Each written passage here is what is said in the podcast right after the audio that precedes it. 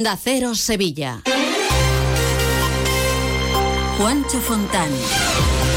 Cinco personas han resultado heridas en el incendio de su casa en el barrio de Montequinto en Dos Hermanas. Entre los heridos, dos niños de 3 y 9 años y una niña de 7 que se encuentra ingresada en estado muy grave. Según las primeras investigaciones, el fuego se habría originado por una batería de un patinete eléctrico. Onda Cero Sevilla. Noticias.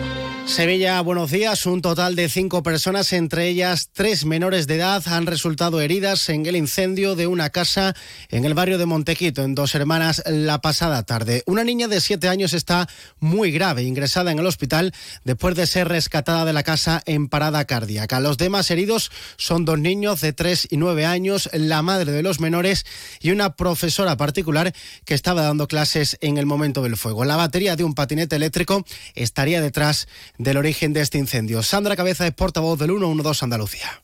El teléfono 112 ha recibido una docena de llamadas que alertaban de un incendio en una casa en la que había personas atrapadas, entre ellas varios menores, que estaban en la planta superior de la vivienda y que no podían respirar. Los bomberos han tenido que rescatar a cinco personas, dos adultos y tres menores, que presentaban dificultades para respirar. Por otro lado, les contamos que el hombre encontrado muerto este domingo en Alcosa murió de un disparo. Tenía 34 años y contaba con numerosos antecedentes penales. La policía está investigando el suceso y busca al autor o autores de la muerte. 8 y casi 22.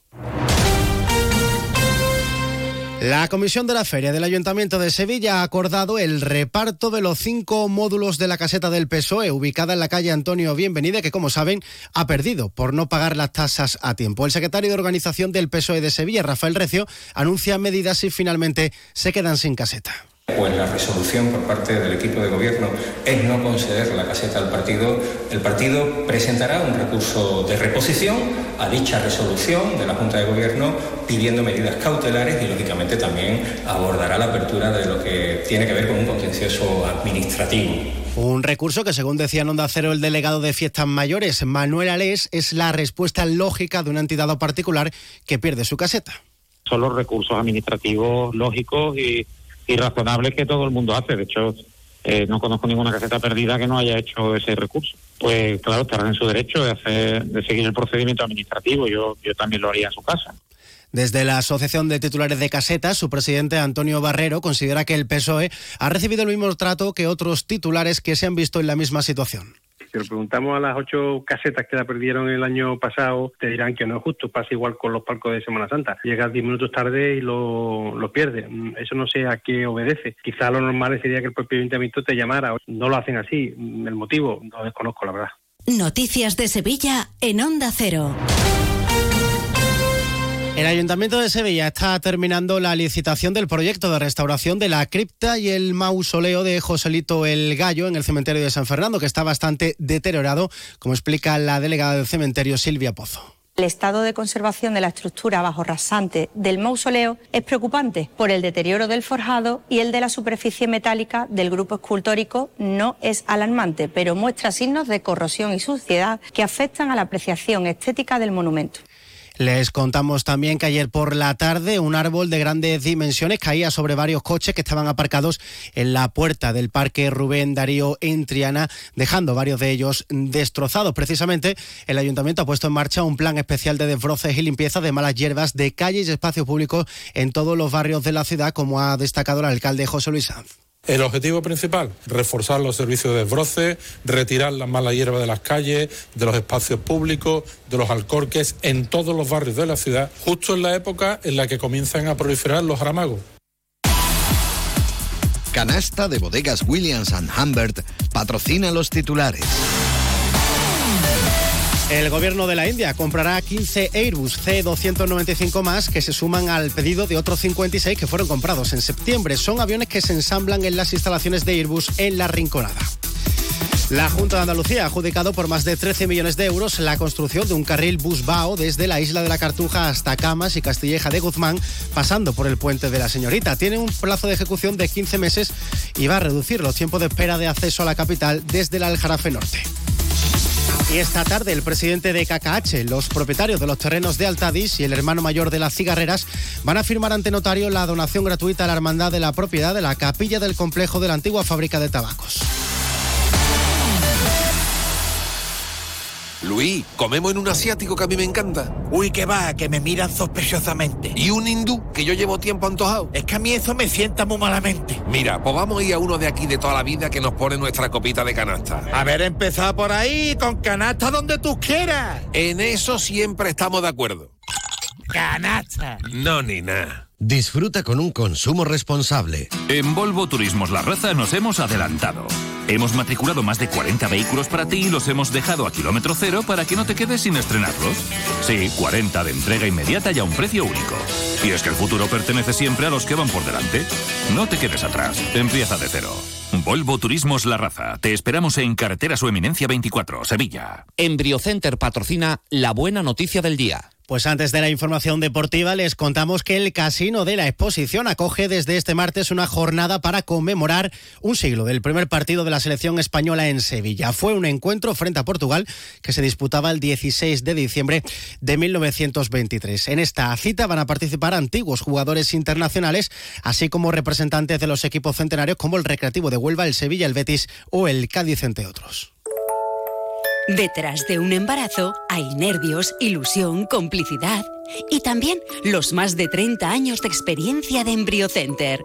Nuestra tecnología de vanguardia y nuestros profesionales con nombre y apellidos dispuestos a ayudaros a hacerlo realidad.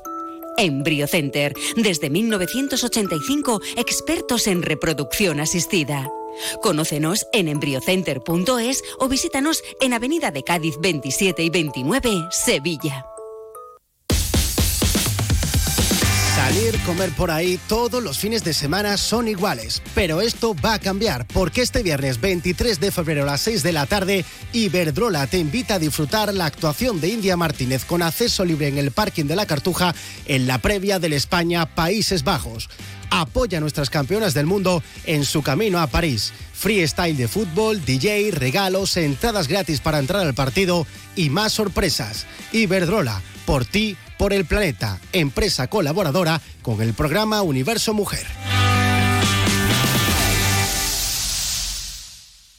En este momento conectamos con nuestros compañeros para conocer las últimas noticias del deporte con Grupo Avisa, concesionario oficial Volkswagen, Audi, Seat y Skoda. El Betis reestructura su organi- organigrama deportivo. José Manuel Jiménez, buenos días. Buenos días, sí, Manu Fajardo, hombre de la casa, se convierte en el nuevo director deportivo de fútbol eh, profesional. Miguel Calzado será ahora director de fútbol eh, formativo y Álvaro Ladrón de Guevara es el nuevo secretario técnico. El club presenta oficialmente hoy a la una y media a Cedric Bacambú. Además, el portero Fran Vieite se ha renovado hasta 2026 y tendrá ficha del primer equipo la próxima temporada. En el Sevilla, Dodi Luque Bacchio vuelve a trabajar sobre el césped después del esguince de rodilla que se produjo el pasado 9 de diciembre. Por otro lado, en Fútbol Sala, el Betis recibe hoy a las nueve y media en Amate al Palma Futsal en busca de un puesto en la Final Four de la Copa del Rey. Muy buenas. Si quieres estar de absoluta y rigurosa moda como el tío Soria, te voy a decir dos cosas. Uno, mis amigos de Avisa tienen cochazos gordos nuevos y de ocasión, de Volkswagen, Audi, SEA y Skoda, que no se puede aguantar. Dos, y si ya tienes coches de estas marcas en sus talleres, te lo van a dejar en homologación máxima always. Ojú, chiquillo, qué cosa más grande. Grupo Avisa en Sevilla. Quien pueda, que empate. Vuelve a tomar ese España debate con los más interesantes análisis de la actualidad. El jueves 22 de febrero, Miguel Ángel Revilla examinará la actualidad española y te invita a conocer nuestro país a través de sus protagonistas. España Debate, a las 20 horas en el Auditorio Rafael de León. Entrada libre hasta completar aforo. Síguenos también por streaming. Ayuntamiento de Tomares. Tomares, como a ti te gusta. Sevilla. Noticias. En cuanto al tiempo, martes de cielos despejados y temperaturas que suben a los 23. Llegaremos en Lebrija y en Écija, 22 Morón y en Sevilla, donde hasta ahora tenemos 11 grados. Más noticias de Sevilla y provincia a partir de las 12 y 20. A más de uno con Chema García y Susana Valdés. Mientras les dejamos informados en la mejor compañía, la de Carlos Alsina, aquí en Onda Cero. Muy buenos días. Más de uno. Onda Cero Sevilla.